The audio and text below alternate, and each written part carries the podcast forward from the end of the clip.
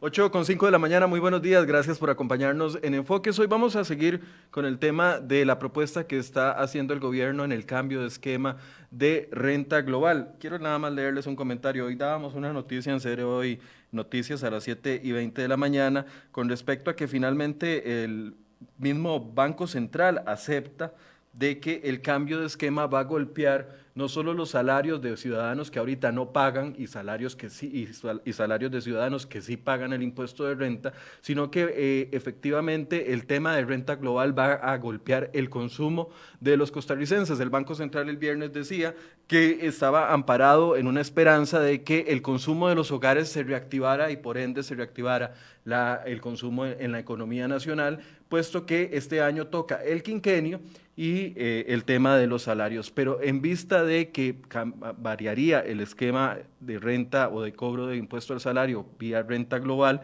que ya prevén de que haya un golpe al consumo de eh, del, país y el consumo de los hogares, no solo durante el 2021, sino durante el año 2022, que sería, si pasa esta ley de renta global en las condiciones que el gobierno las pretende, si habría un golpe fuerte en el consumo de eh, los hogares durante el año 2022. Este esquema me llama mucho la atención de que muchos medios de comunicación no le han dado la importancia debida al cambio y me ponía ahí don Manuel Antonio Carballo Hidalgo en la mañana eh, cuando dábamos el anuncio de que efectivamente el Banco Central acepta que, esto va a afectar el consumo, dice, ¿cuándo y en qué momento ustedes como prensa han hecho un comentario positivo con respecto a la labor del gobierno? Son una prensa de carácter política guiada con sus fundamentos.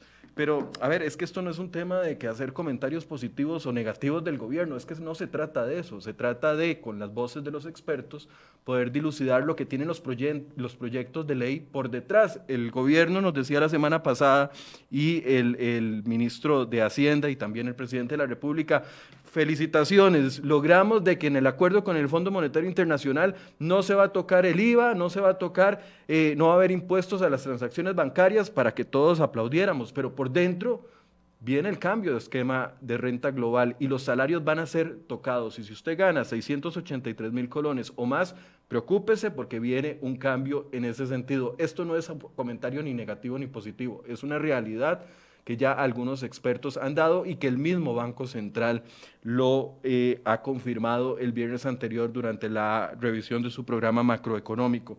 Voy a pedirles, les pedí más bien a dos diputados y al economista Eli Fencer, al diputado Pablo Heriberto Abarca del Partido Unidad Social Cristiana, al diputado Roberto Thompson del Partido Liberación Nacional y al economista Eli Feinstein que nos acompañarán esta mañana para hablar un poco de este esquema de renta global y si ven conveniente o no que eh, este cambio de, a renta global se plantee y se apruebe por parte de los diputados en eh, las condiciones que establece el gobierno. Voy a darles la palabra antes de poderles recordar las cifras de impacto que ya las calculamos la semana anterior con otros economistas. Eh, buenos días, don Roberto, gracias por acompañarnos. Eh, muy buenos días, don Michael. Muchas gracias a usted por su invitación. Perdón, a don Eli, a don Pablo. Siempre es un gusto estar por acá y compartir con todos lo que nos, los que nos ven y nos escuchan. Don Pablo, buenos días. Buenos días, Michael. Buenos días a Roberto, a Eli y a los costarricenses. Un gusto saludarlos. Don Eli.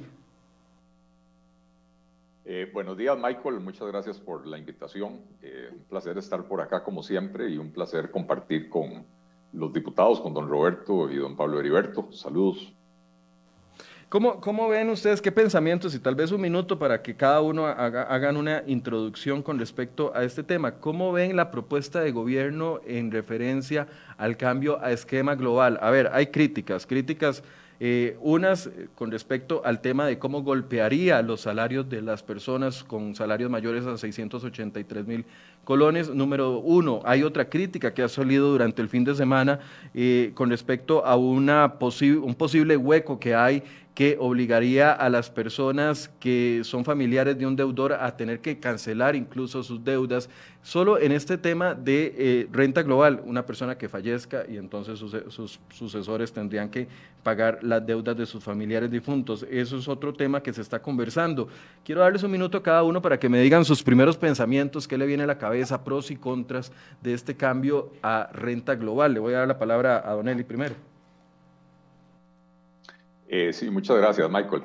Eh, mira, el, como concepto, la idea de la renta global es correcta si se, si se implementa de, de una buena manera. ¿Por qué digo que es correcta? Porque Hoy en día, una persona que tiene ingresos de diferentes fuentes, puede ser que una persona sea asalariada, que en su tiempo libre hace consultorías o camarones o qué sé yo, eh, puede ser que tenga ahorros de los cuales percibe intereses o inversiones en títulos de los cuales percibe intereses, puede ser que tenga alquileres, etcétera. Entonces, eh, estas personas que tienen ingresos de diferentes fuentes hoy tienen que presentar tres, cuatro, cinco declaraciones de impuestos diferentes, pero además cada tipo de ingresos se graba con una tasa de impuesto diferente. Y esto introduce un montón de, aparte de las complicaciones, un montón de distorsiones en el, en el sistema. Porque si yo sé que ciertas inversiones pagan, eh, eh, los intereses de ciertas inversiones pagan eh, más impuestos que los intereses de otras inversiones, entonces se desvía la, la eh, es el dinero hacia las inversiones de más bajos impuestos, eh, sin que eso sea porque eh, el inversionista haya hecho una consideración de que esos títulos son mejores que los otros, por ejemplo, los del Banco Popular que tienen tasa preferencial, ¿verdad? pero en la, en la redacción de este proyecto de ley del gobierno que le ponen de título renta global dual, en realidad meten un montón de goles que no, que no tienen nada que ver con la renta global. En primer lugar, han disfrazado renta mundial dentro de la renta global y son dos conceptos completamente diferentes. Segundo, eh, están aprovechando para eh, eh, golpear a un montón de personas. En efecto, como decía, como decías vos en la introducción, Hoy en día, los asalariados con ingresos menores a 840 mil colones no pagan impuesto, ahora serían las personas con ingresos menores a 683 mil colones. Eh, y entonces, cuando el gobierno dice que es una propuesta progresiva, la realidad es que eh, capturan en, esa parte baja de la tabla, entre esos 680 mil y 840 mil colones de ingresos, están capturando al menos a un 15% de la fuerza laboral que no pagaba impuestos y que ahora tendría que empezar a pagar impuestos. Entonces, efectivamente esto va a tener impactos en el consumo, pero no solo en el consumo. La, la, la reforma, tal como está planteada, es una reforma que afecta al consumo porque va a poner a, más gente a pagar impuestos y a las personas a pagar impuestos más altos. Eh, pero además es una propuesta que desincentiva la inversión, la inversión productiva en el país. Lo voy a dejar por ahí porque se me alargó el minuto. Don Pablo Heriberto, un primer acercamiento, no sé qué pasó con Thompson, si se salió de la llamada o qué, pero vamos a ver si podemos retomarlo. Eh, don Pablo. Sí, bueno, en primera instancia debo decir que este, el título de este proyecto debe haber sido una reforma eh, integral a renta. Eh, me parece que están introduciendo una serie de temas más allá de la renta global y además distorsionan renta global, la disfrazan eh, pero además creo que eh, ha pasado desapercibido porque existen, digamos, algunas, algunas otras, eh, digamos, cosas fuertes, pero también ahí se le está delegando a la Administración Tributaria una serie de potestades que están en el resguardo de la ley y por lo tanto me parece que este proyecto básicamente implicaría que ya de por sí lo viene haciendo, pero que la Administración Tributaria pueda tomarse potestades que no le corresponde y que va más allá del tema, eh, del tema que está reservado o exclusivo para los legisladores. Eh, ya de por sí venimos con alguna serie de interpretaciones así, pero bueno, lo cierto es que en, en, resumen, a mí me parece que este es un proyecto que ya ellos mismos incluso pidieron retirar porque van a revisarlo, eh, porque van a, a, quitarle cosas, porque claramente hubo una, una reacción de, pues diría, contundente en términos del rechazo, y así tal cual está, no veo que exista la posibilidad siquiera que se dictamine. Eh, don Roberto Thompson tuvo un problema ahí con el internet. Ah, bueno, ya acaba de volver. Don Roberto, el primer minuto para hacer la ronda en orden y, poder ver qué impresiones tiene usted eh, sobre renta, el proyecto de renta global. Bueno, yo, yo me perdí un poco lo que, lo que mencionó Eli y, y Pablo, pero bueno, yo creo que en principio me parece que coincidimos todos en que, eh, eh, vamos a ver, el gobierno ha sido eh, muy inútil eh, en la gestión política y en generar las condiciones en la Asamblea Legislativa para que realmente eh, se genere a su vez una confianza en lo que se está proponiendo. Ha habido un esfuerzo, eh, digamos, ha habido una, una estrategia de prueba y error de presentar proyectos a la Asamblea Legislativa, de, de mencionar una serie de, digamos, de planteamientos que luego son retirados. Eso ha generado una gran confusión en cuanto al fondo de los proyectos y por supuesto que una gran desconfianza en lo que en el fondo está. De manera que yo, en principio, este, veo con mucha cautela este proyecto. Me parece que esconde, sin ser economista, pero por la, la primera vista, creo que, que, esconde una serie de trampas, digamos, que este, de, de, exceden lo que podríamos considerar eh, un esquema de renta global como tal. Lo excede porque indudablemente hay un aumento en la carga impositiva, eh, contiene algunos temas, eh, digamos, que son complejos, como ese tema de, de, la herencia de las deudas tributarias. Además, este, de alguna forma, genera confusión en cuanto a la renta mundial, lo cual sería, me parece a mí, contraproducente en, relación con, con, el tema de la atracción de inversiones. En términos generales, este, la Asamblea Legislativa está recibiendo con muchos cuestionamientos el proyecto. Quiero, a ver, enseñarles la tabla que habíamos practicado la semana pasada, que ya después otros medios de comunicación la, la han eh, duplicado de una u otra forma. Y, y, qué bueno, porque como les decía al principio, me llama la atención de que muchos medios no han hecho la tarea de poder explicar cómo va a ser el impacto a los salarios de las personas. Y bueno, ahí tenemos una, una tabla básica, ya yo se las había explicado a la gente que nos acompaña todos los días en Enfoques, a quien les doy las gracias por acompañarnos. Pero por ejemplo, en un salario de 700 mil colones, que es esta primera casilla que tenemos acá, actualmente no paga absolutamente nada de impuestos y pasaría a pagar eh, 1.166 colones al mes de impuesto de renta, que esto se traduce en 19.992 eh, colones sobre eh, impuestos sobre su salario anualmente. Pero conforme va creciendo el monto y conforme aborda los actuales tramos que ya sí pagan, ahí el impacto es más fuerte. Y entonces vemos que salarios de 800 mil actualmente no pagan impuesto para absolutamente nada, impuesto de renta, pasarían a pagar 11.666 colones, al año 139 mil colones. Un salario de 900 mil actualmente sí paga impuesto de renta. Es más, voy a mostrar la columna acá para que puedan ver. Eh, agrupar columnas, mostrar columnas.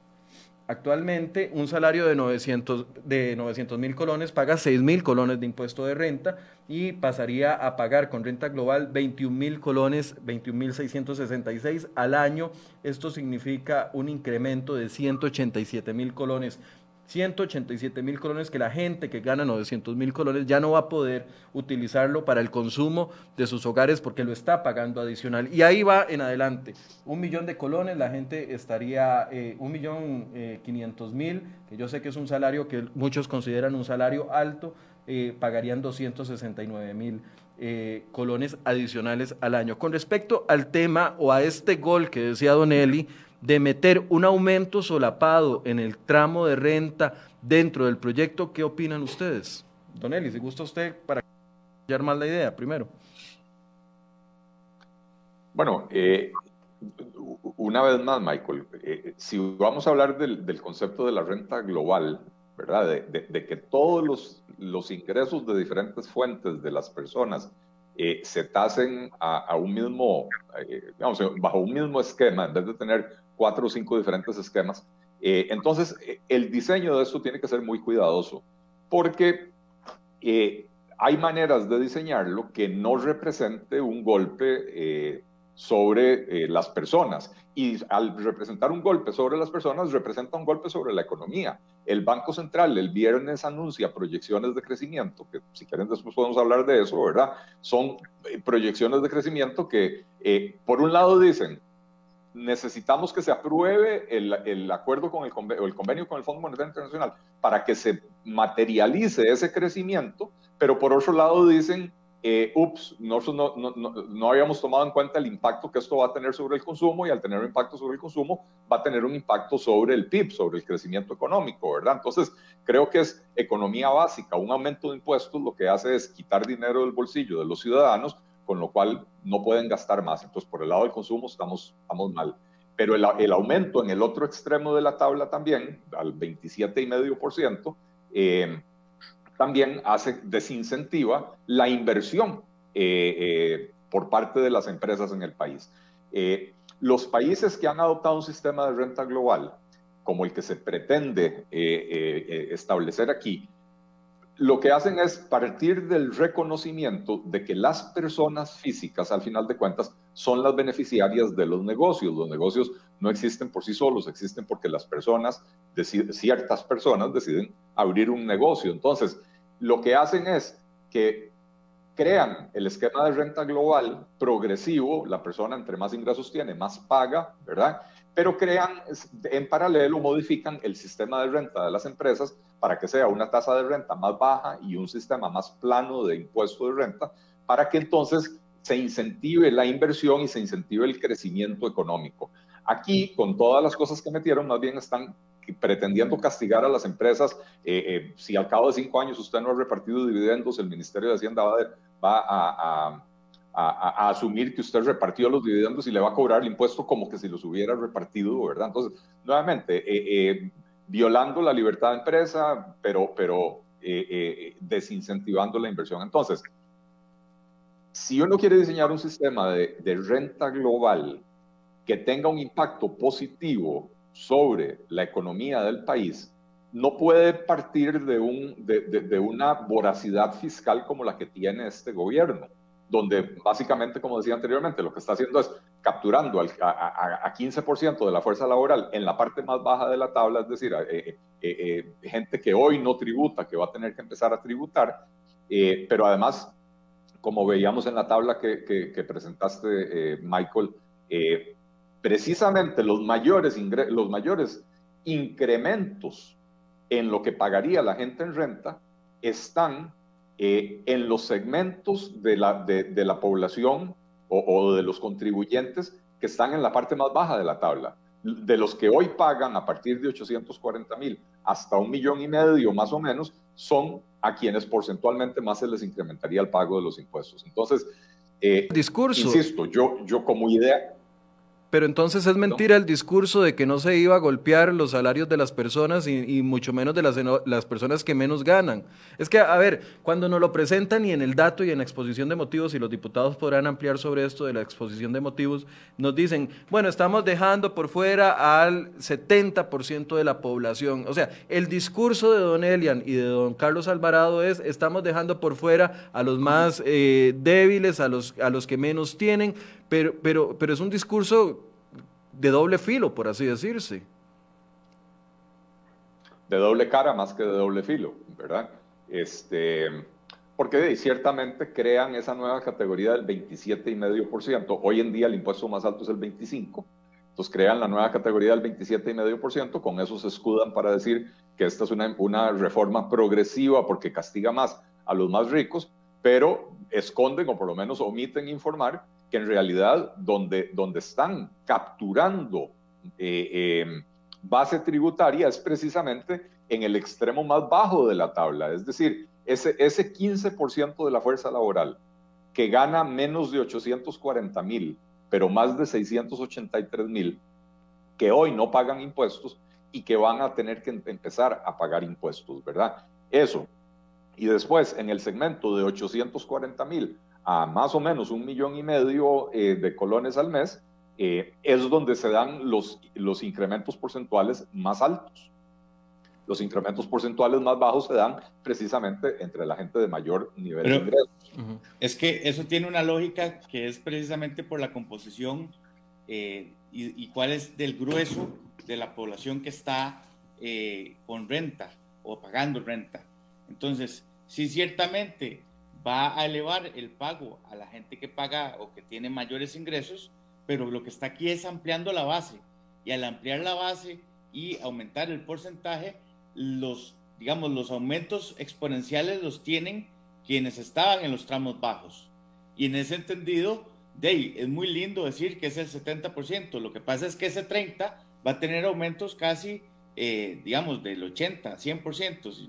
Eli podría dar más detalles. Yo no, yo no, yo no, yo no pude ver la tablita esa, pero ciertamente la gente que hoy, eh, eh, digamos, podría tener un aumento del 100%, y, esa, y eso es lo que yo llamo que están engañando. El, título debe haber sido una reforma integral al, al, a la ley de renta y entonces tenemos una discusión de cuál es la base, cuáles son los tramos, esos tramos si, si podrían tener porcentajes adicionales más arriba, pero lo cierto es que aunque usted aumente arriba, no tiene mayores ingresos, porque lo que están buscando es a donde está el grueso de los salarios o de los ingresos de las personas y por lo tanto es ahí es donde están concentrándose. Entonces, realmente esto es eh, una doble moral total en términos de eh, un doble discurso eh, en cuanto a que el 70% dice que no va, a ser, no, no va a tener ninguna afectación. Bueno, ahí sí, lo que pasa es que están ampliando la base y entonces los que hoy están con ingresos, digamos que de millón y medio para abajo, sí van a tener un aumento importantísimo. Y en ese entendido creo que ahí es donde está el ataque eh, eh, furibundo a, a, los que están pulseándola hoy, que tal vez puedan sostener sus ingresos, pero que les ha costado mucho. Pablo, en ese sentido... Perdón, don Roberto. Pablo, en ese sentido, todavía la fracción de la Unidad Social Cristiana mantiene la posición de no aprobar ningún eh, proyecto de ley que incluya de una u otra forma un aumento de impuestos. Aunque el titulito sea renta global para facilitar el cobro de múltiples rentas que reciben las personas, por dentro es un, renta, eh, eh, es un aumento del impuesto de renta. ¿Mantienen la posición entonces? La fracción no va a votar un, un aumento de impuestos ni no va a votar impuestos que afecten al bolsillo de la gente o que le impida conseguir trabajo. Don Roberto, perdón que lo interrumpí. Bueno, yo decía que, que es este, un doble discurso y en esto coincido con, con Pablo y con Eli que este, digamos, se justifica a partir de un esquema que eventualmente podría ser interesante de valorar, como, como el del renta global, pero en el cual en el fondo lo que pretende es cargar de más impuestos al ciudadano, sobre todo a la clase media tan golpeada durante esta pandemia. Hay que recordar las cifras de desocupación, las cifras de pérdida de, este, de cierre de empleo, de pérdida de, eh, de cierre de empresas, de pérdida de empleo. Hoy estamos viviendo una situación realmente compleja eh, desde el punto de vista eh, de desempleo eh, y a esto le estamos cargando o el gobierno pretende cargarle la mano más a esa clase media tan golpeada con aumentando, como bien dice Pablo, la base del impuesto de renta. Y así me parece que esconde otros, otros estas trampitas por ahí, como el impuesto, el famoso impuesto a las casas de lujo, en donde además se considera, por ejemplo, el valor del terreno y amplía esa base y al final de cuentas estamos eh, con títulos de los proyectos que pueden resultar muy atractivos, pero que en el fondo eh, incluyen esa voracidad fiscal que está planteando el gobierno para obtener ingresos, sobre todo de la gran masa, en este caso de la gran masa salarial del país. Eh, en la fracción de Liberación Nacional estamos eh, recién empezando a revisar los, los impuestos. Yo lo dije, yo coincido con ellos, yo no voy a votar ningún tipo de impuesto que afecte a la clase media, al sector productivo. Me parece que la ruta va por otro lado. Eh, todos somos conscientes de la situación grave, de la situación de las finanzas públicas, pero me parece que en esto tenemos que buscar el equilibrio y sobre todo tenemos que pensar en la gente que la está pulseando afuera en la calle y que eh, está preocupada por estas iniciativas que, eh, a las cuales yo sinceramente, me corrige Pablo, pero no le veo ningún ambiente en la Asamblea Legislativa para ir adelante. habrá que hacer un, un, estudio mucho más minucioso, pero esas cifras que usted pone en evidencia son este, son precisamente parte de las enormes preocupaciones que tenemos con propuestas del gobierno que realmente esconden esas, por detrás esconden las intenciones que hay. Michael, ah, ah, ah, perdón, perdón, don Pablo. Nada más para hacerle una pregunta de seguimiento a don Roberto. o sea, yo sé que están conociendo apenas los proyectos. De hecho, la semana pasada no hablamos con diputados porque muchos, sobre este tema, porque muchos me decían, queremos ir conociendo los proyectos durante el fin de semana.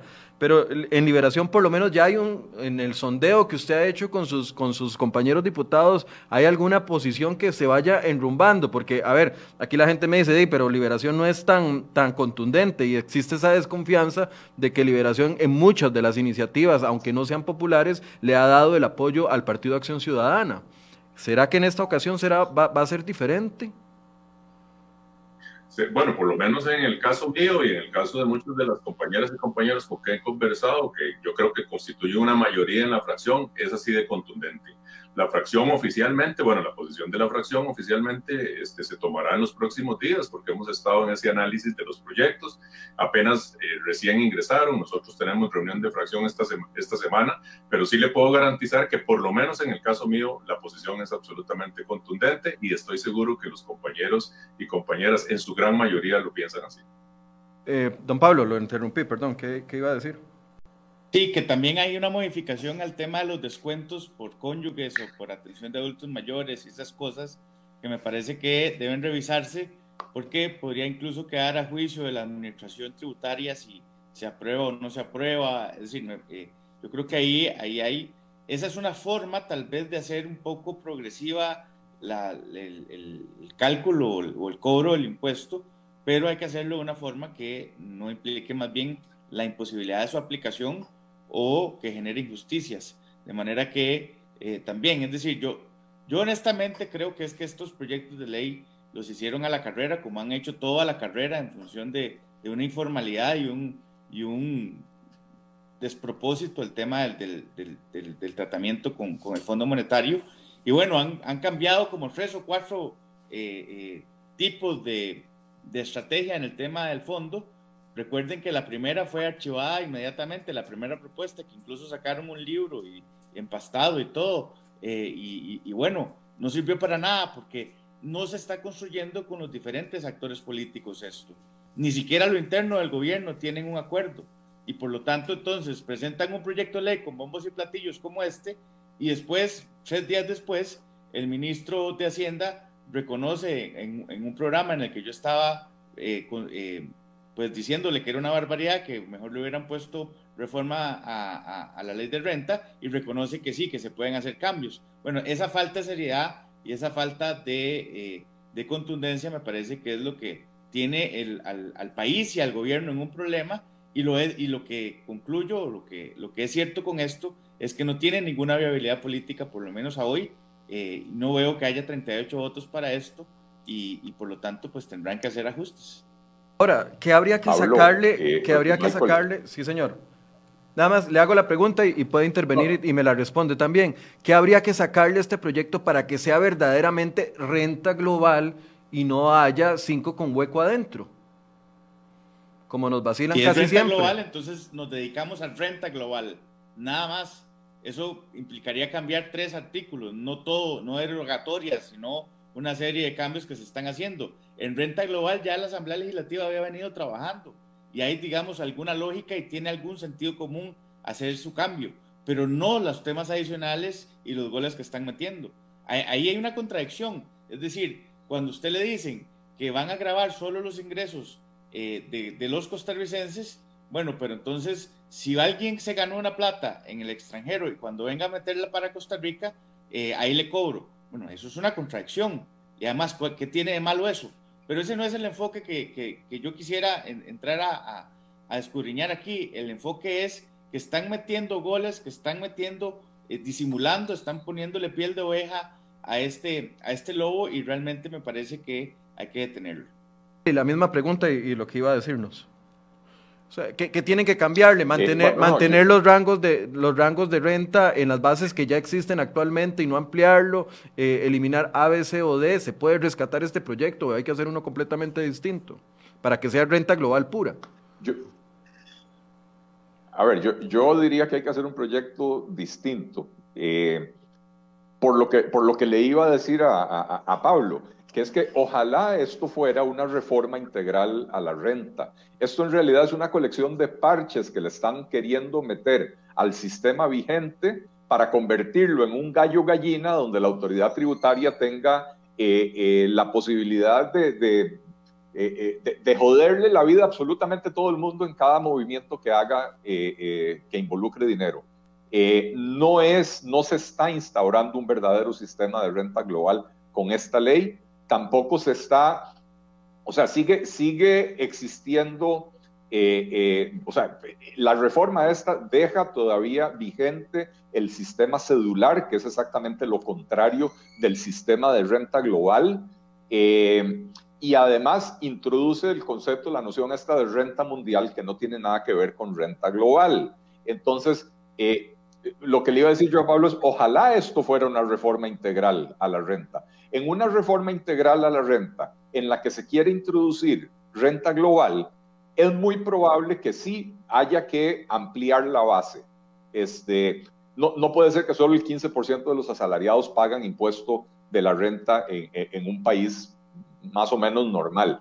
Lo que pasa es que esa reforma debería estar diseñada para que eh, al ampliar la base se puedan bajar las tasas de los impuestos y que entonces más gente pague impuestos más bajos y entonces sea más atractivo, eh, eh, más, más, digamos, menos atractivo más bien evadir, ¿verdad? Más, más sencillo de pagar la renta global si hay algo que tiene es que simplifica el proceso del cálculo y el pago de los impuestos, pero este proyecto eso no lo logra porque mantiene renta global dual, ¿verdad? O sea que ya no es renta global, sigue siendo cedular. Eh, de manera que para mí este proyecto, así como está, no, no, no, tiene, eh, no tiene rescate, ¿verdad?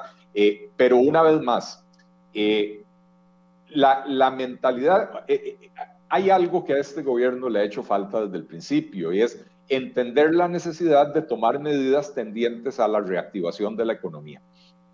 Ninguna subida de impuestos va a reactivar la economía. Pero si usted genera un sistema fiscal bastante más simplificado, elimina otro montón de impuestos, eh, eh, hace renta global para que en vez de que usted tenga que pagar o, o, hacer cuatro o cinco declaraciones, haga una sola declaración de impuestos. Y entonces amplía la base, entonces va a tener a más gente pagando impuestos más fáciles de cumplir. Eso le permite a usted bajar las tasas de los impuestos sin afectar la recaudación o incluso aumentando la recaudación, ¿verdad? Ese estudio, ese análisis hay que hacerlo eh, y, es un, y es un análisis muy, o sea, que requiere de mucho cuidado, ¿verdad? Pero al ampliar la base, simplificar los impuestos, bajar las tasas, usted puede mejorar la recaudación. Pero al lograr eso también genera una serie de incentivos y señales en el mercado que le dicen a las personas, bueno, ahora sí, las tasas de interés son bajas, los impuestos son planos, el cumplimiento tributario es sencillo, ahora sí vale la pena invertir en este país, crecer, etcétera. Esta es una reforma fiscal. Y aquí adelanto un, artículo que estoy escribiendo y que, aparecerá publicado en los próximos días, si, si, el periódico me lo quiere publicar. Este, eh, eh, esta reforma fiscal está diseñada pensando única y exclusivamente en los mercados financieros internacionales. Es decir, en generar confianza en el inversionista que compra bonos del gobierno en los mercados no está pensada en, generar confianza en el inversionista nacional. ¿Quién es el inversionista nacional? El que tiene una pulpería, el que tiene un salón de belleza, el que tiene eh, un taller mecánico, el que tiene una empresa, una fábrica, un comercio, un hotel, un hotelito, un restaurante, una pulpería, una soda. Eh, no está hecha esta reforma fiscal pensando en ellos, está hecha pensando, está hecha pensando en el inversionista financiero, el que compra títulos del gobierno. Entonces, ciertamente si nos meten este batacazo fiscal, la recaudación va a mejorar, este, eh, la parte del gasto yo no le tengo mucha confianza porque una vez más no hay recorte del gasto en la propuesta integral al Fondo Monetario. No hay recorte del gasto, hay únicamente contención del gasto y ya hemos visto en los últimos dos años, desde que se aprobó la reforma fiscal del 2018, que no hay, que, que, que los, las distintas instituciones se rebelan contra el concepto de la contención del gasto, ¿verdad? Entonces, aumentará la recaudación, ayudará temporalmente a, a, equilibrar las finanzas públicas, digo temporalmente porque al no recortar el gasto, seguimos teniendo el problema de que el gasto crece más rápidamente que, la, que, la, eh, eh, que los ingresos. Una vez que se acaben las restricciones del 60% de, de endeudamiento eh, de la regla fiscal, el gasto se nos vuelve a disparar y entonces otra vez en 10 años estamos necesitando una reforma fiscal. Ahora, entonces, insisto, para, para redondear el punto, es, esto está hecho pensando en esos inversionistas que, a los cuales el gobierno les quiere ir a vender títulos. ¿Para qué les quiere ir a vender bonos? Para conseguir dinero para seguir gastando. No está hecha pensando en el costarricense que produce en Costa Rica eh, que genera empleo en Costa Rica, que genera riqueza en Costa Rica y que paga impuestos en Costa Rica. Pero, pero además ni le importa eh, empobrecer a familias que tienen salarios de un millón de colones en 300 mil pesos adicionales al año en impuestos. No le interesa al gobierno eso, no se pone la mano. Una vez más, las críticas antes eran que con la primera propuesta de, al FMI, el gobierno no se ponía la mano en el corazón, ni se ponía la mano y analizaba la realidad de los hogares. Ahora volvemos a caer en la misma situación. O sea, pasó septiembre, octubre, noviembre, diciembre y ahora enero para que nos hagan lo mismo que hicieron en septiembre, solo que disfrazado distinto. Don Roberto, además le ponen plazo a ustedes los diputados y les dicen que voten esto en los próximos cinco meses antes de que se acabe agosto. Con razón les ponen plazo, porque no quieren que veamos los proyectos de ley y los impactos que van a tener sobre la gente.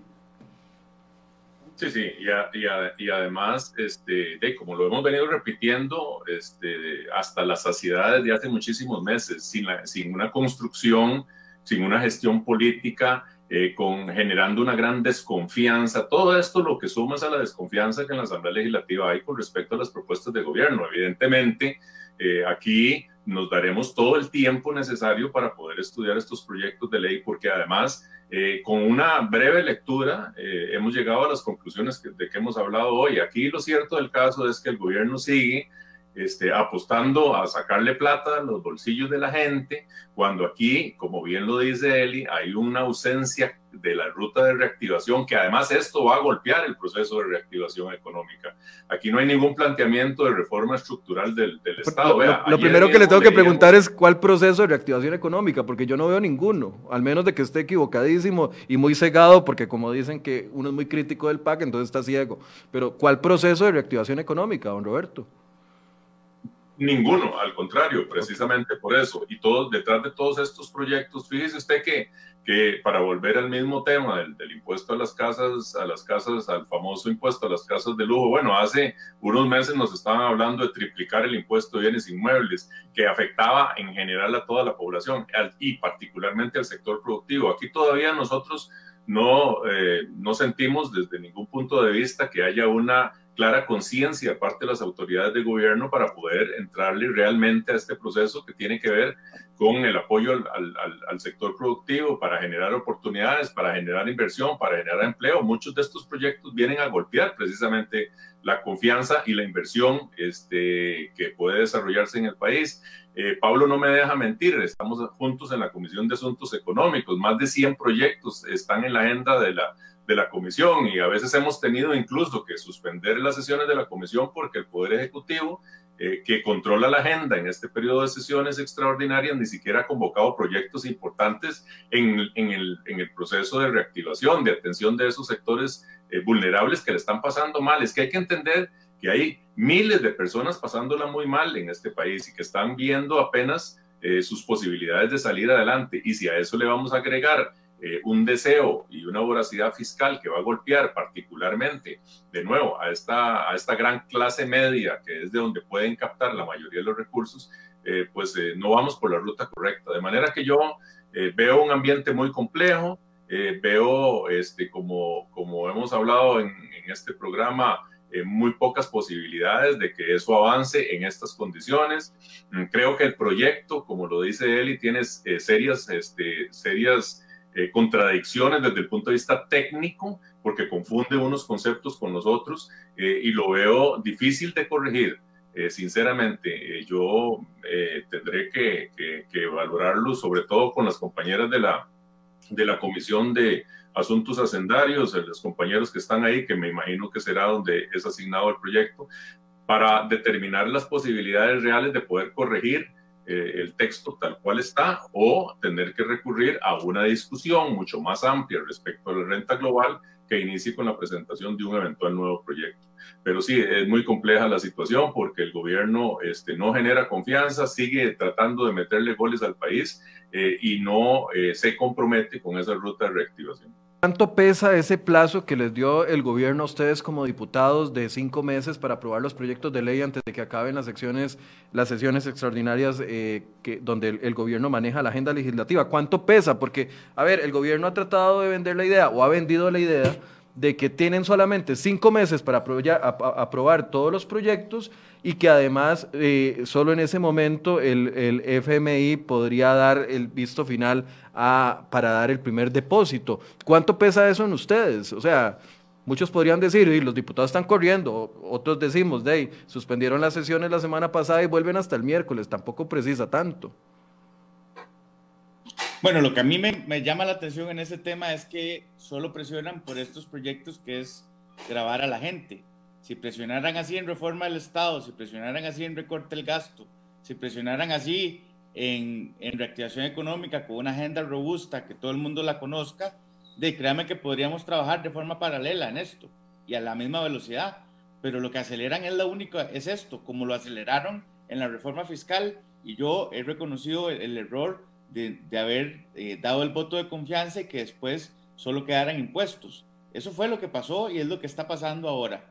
Eh, y, bueno, por, por, lo menos para mí, yo siempre he dicho que eh, el tema del acuerdo con el fondo es una decisión que apoyamos varias fracciones, que creemos en el tema, en el entendido de que exista un trabajo paralelo en esos rubros que le mencioné. para hablarlo en turralbeño, yo no veo, pues, digamos, yo veo posibilidades que se apruebe el, el, el acuerdo del fondo, más no los proyectos. Los proyectos tendrán que tomar el tiempo que sean necesarios. Eh, y, habrá algunos que si no son viables, no son viables y tendrán que mandar otros.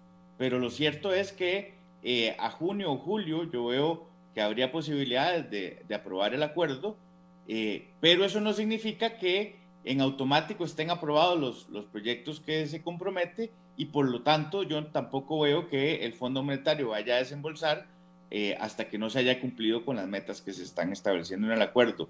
¿Cómo se llega a esa meta? Podría variar y la Asamblea Legislativa, perdónenme, pero yo no soy empleado de, del gobierno, eh, digamos, del, gobierno que está, eh, del PAC. O sea, yo soy un diputado de oposición y mi responsabilidad es de pues, vigilar que las cosas sean justas y que haya un trabajo en el entendido de que eh, eh, necesitamos, más allá de impuestos, un ordenamiento de la casa. Pero, a, ver, el, el, presidente fue claro con ustedes y dijo, bueno, si, si, no quieren aprobar uno de los proyectos, entonces que presenten una iniciativa que dé los mismos rendimientos. Pero llevan en eso un montón de meses y ni ellos lo han logrado, que se supone que son tres cabezas que se están poniendo de acuerdo ahí a lo interno, don Elian, don, don Rodrigo Cubero y doña Pilar Garrido. Ahora, ¿cómo van a salir propuestas de 57 cabezas diferentes que todas empujan para otro lado? esa es la parte que a mí, yo, yo no sé si, si está en riesgo el, el, el acuerdo con el Fondo Monetario Internacional.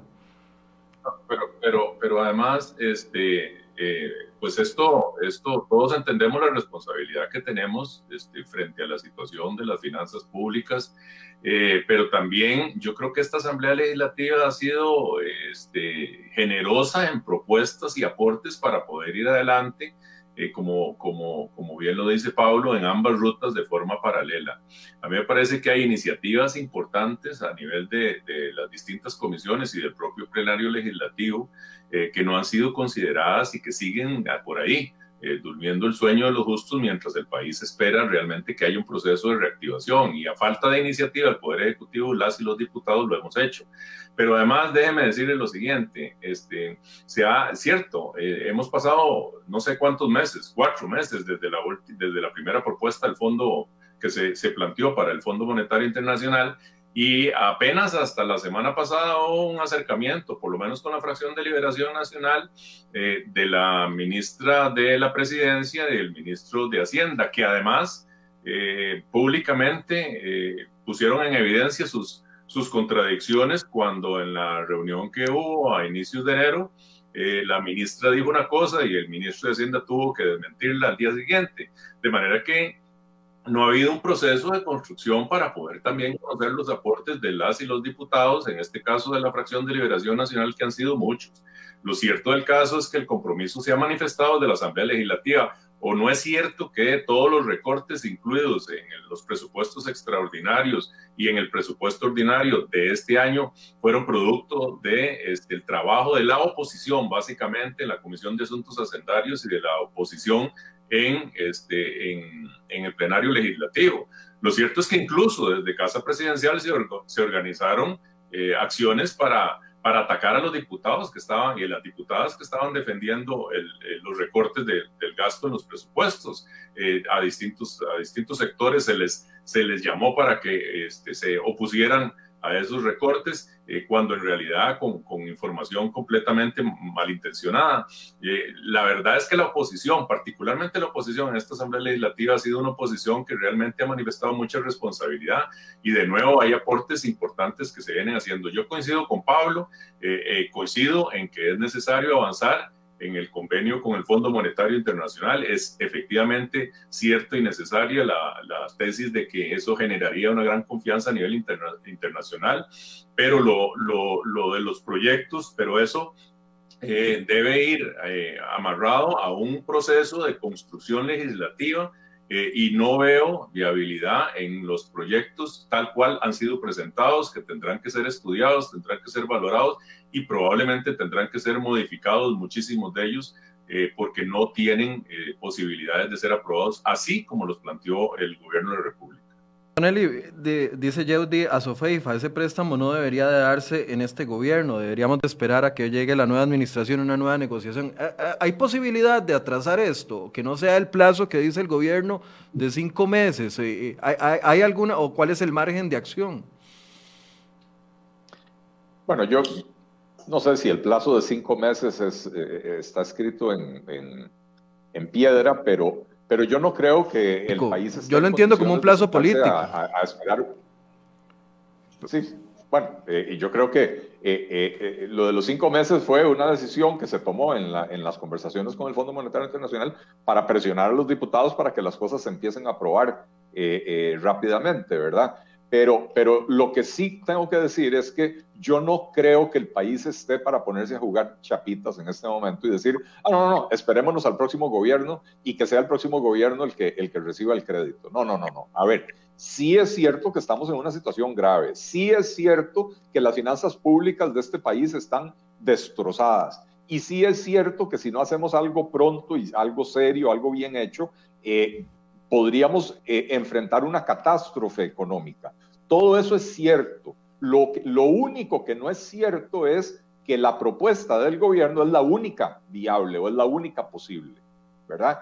Eh, pero, pero no nos pongamos a jugar ese juego de porque este gobierno ya va de salida, mejor dejémosle, eh, dejémosle esto al, al, al próximo gobierno no, acostumbrémonos a no perder el tiempo en los años electorales en este país, avancemos con las reformas estructurales que el país necesita, que son las que van a permitir mayor dinamismo económico, mayor, más generación de empleo para ver si reducimos el desempleo de ese 22% en el que se encuentra, eh, eh, para ver si, si por ese medio logramos también reducir la pobreza que hoy afecta a más del 30% de las personas en el país, ¿verdad? Esos problemas no pueden esperar y si logramos dinamizar la economía, reactivar la economía y generar un ambiente bastante más positivo para la inversión, la inversión en proyectos productivos eh, y un ambiente mucho más positivo para el inversionista nacional, no solo para el inversionista extranjero, creo que los dos de la mano, ¿verdad? Eh, si no hacemos eso,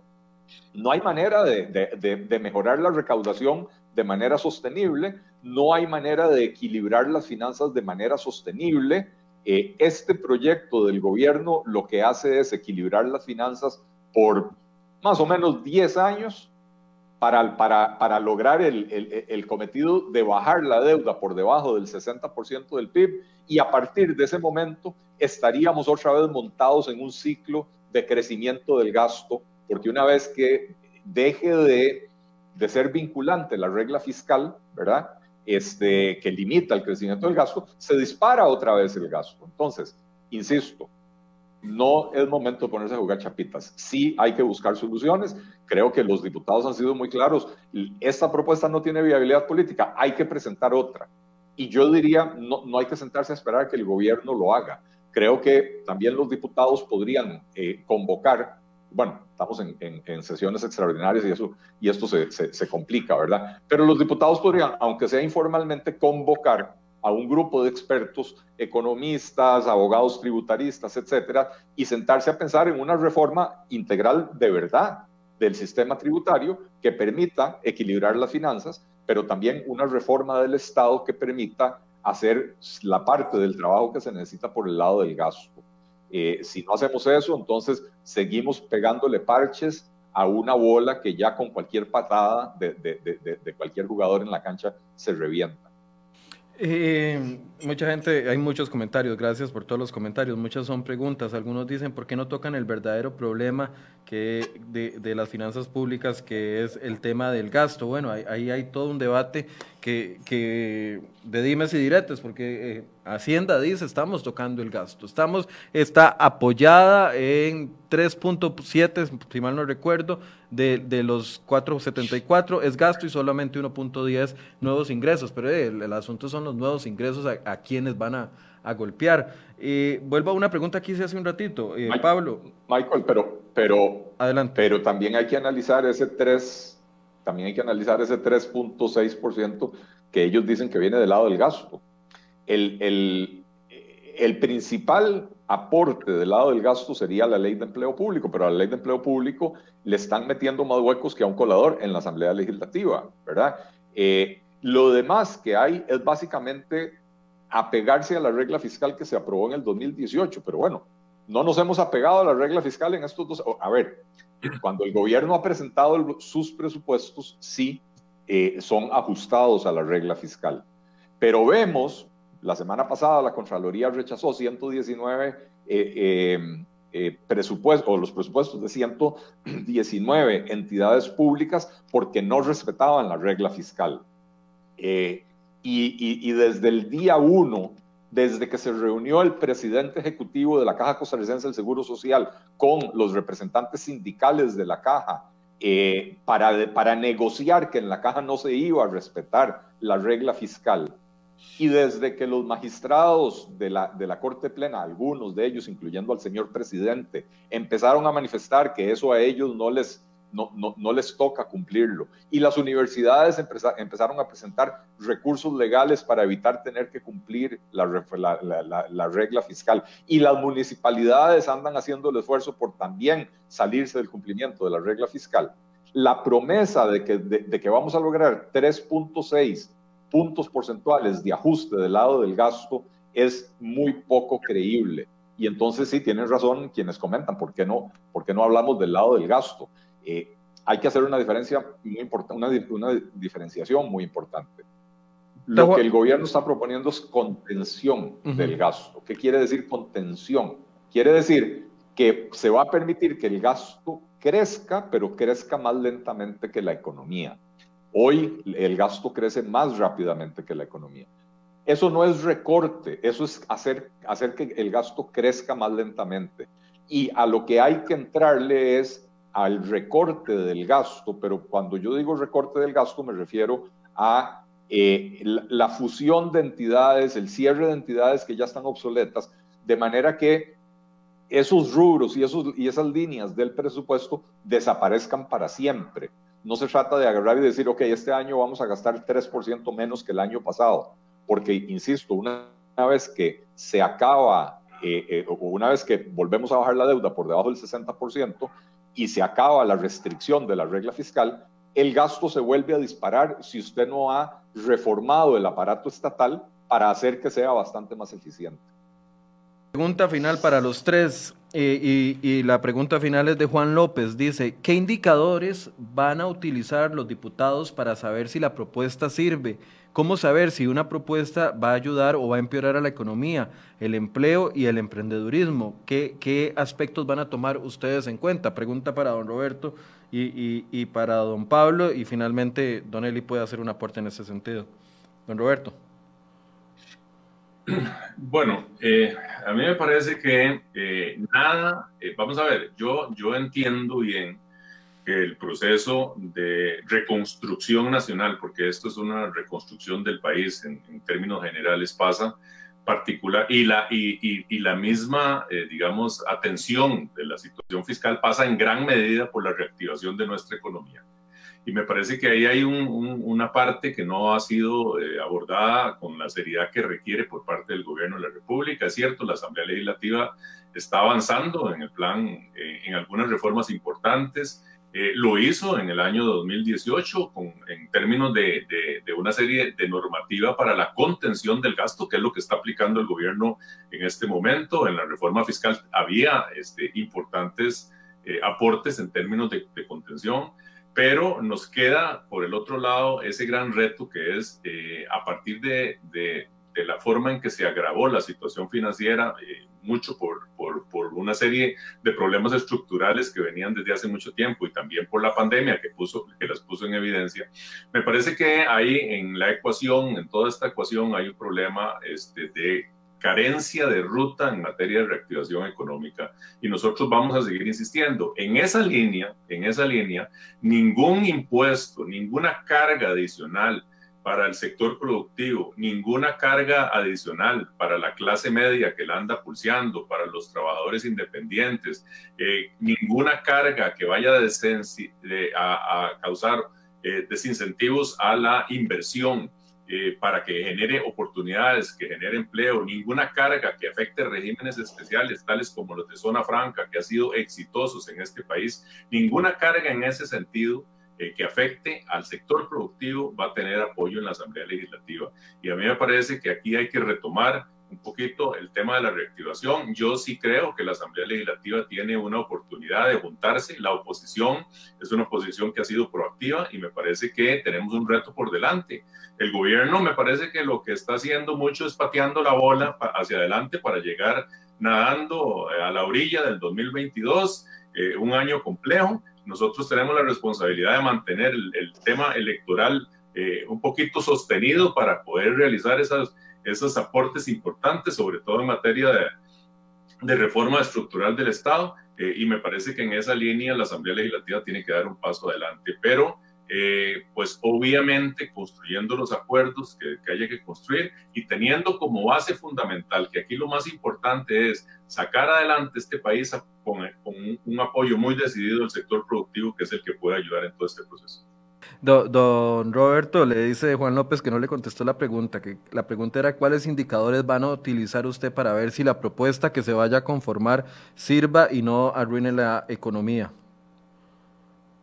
Bueno, es que yo, le, yo me parece haberle respondido al decirle que no va a contar con nuestro apoyo nada que vaya a golpear a la clase media, asalariada de este país, que es la gran masa que está sufriendo las consecuencias, ni al sector productivo. Me parece que esos indicadores son, son los suficientes como para tener claro por dónde tiene que ir la propuesta. Don Pablo. La misma Los indicadores están clarísimos. Necesitamos un recorte permanente del gasto público, necesitamos hacer una revisión del, del, del, del Estado en general eh, el 40% del presupuesto se invierte en temas sociales, pero la pobreza sigue creciendo y la desigualdad también, y por lo tanto ahí probablemente esa inversión sea un gasto o alguien se la está llevando que no la necesita o el desorden es tal que eh, realmente es un desperdicio.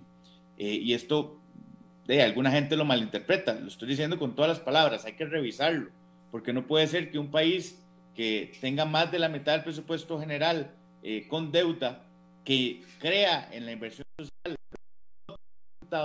me parece que es una discusión absolutamente relevante en este momento. Al igual que la educación, alguna gente se daba por el pecho diciendo que qué país más moderno y qué país más carga de que invierta el 8% del PIB en educación, pero bueno, en las pruebas PISA, es decir, no pasamos el examen, no tenemos eh, un sistema educativo, a pesar de esa inversión, eh, no tenemos resultados eh, prominentes.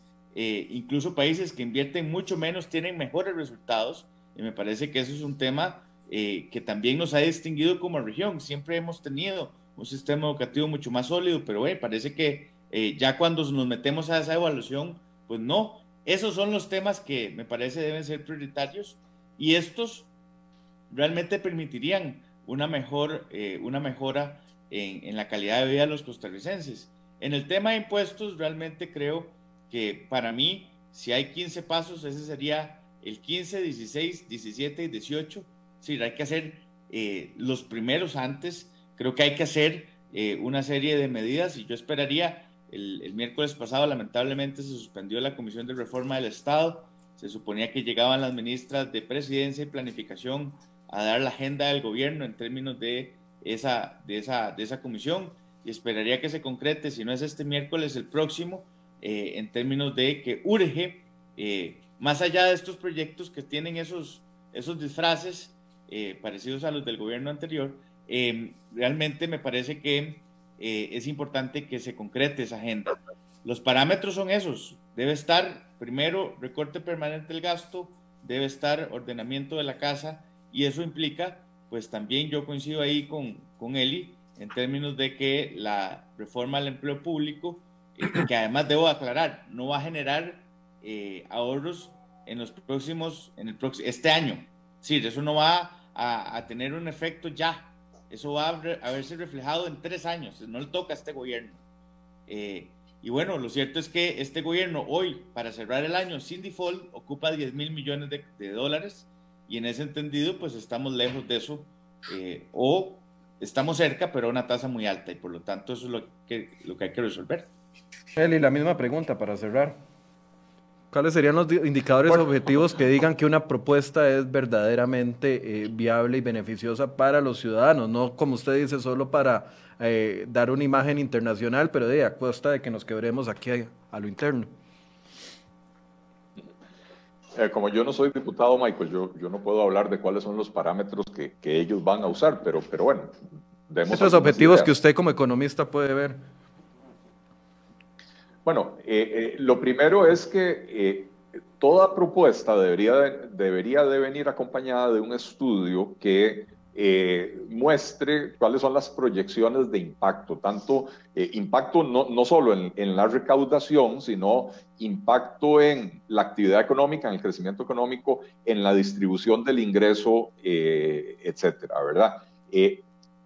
Yo no he visto cifras, o sea, a ver, cada día vienen y presentan otras cifras, yo no he visto cifras, proyecciones del impacto que esto pueda tener en la economía, en el crecimiento económico o en el empleo.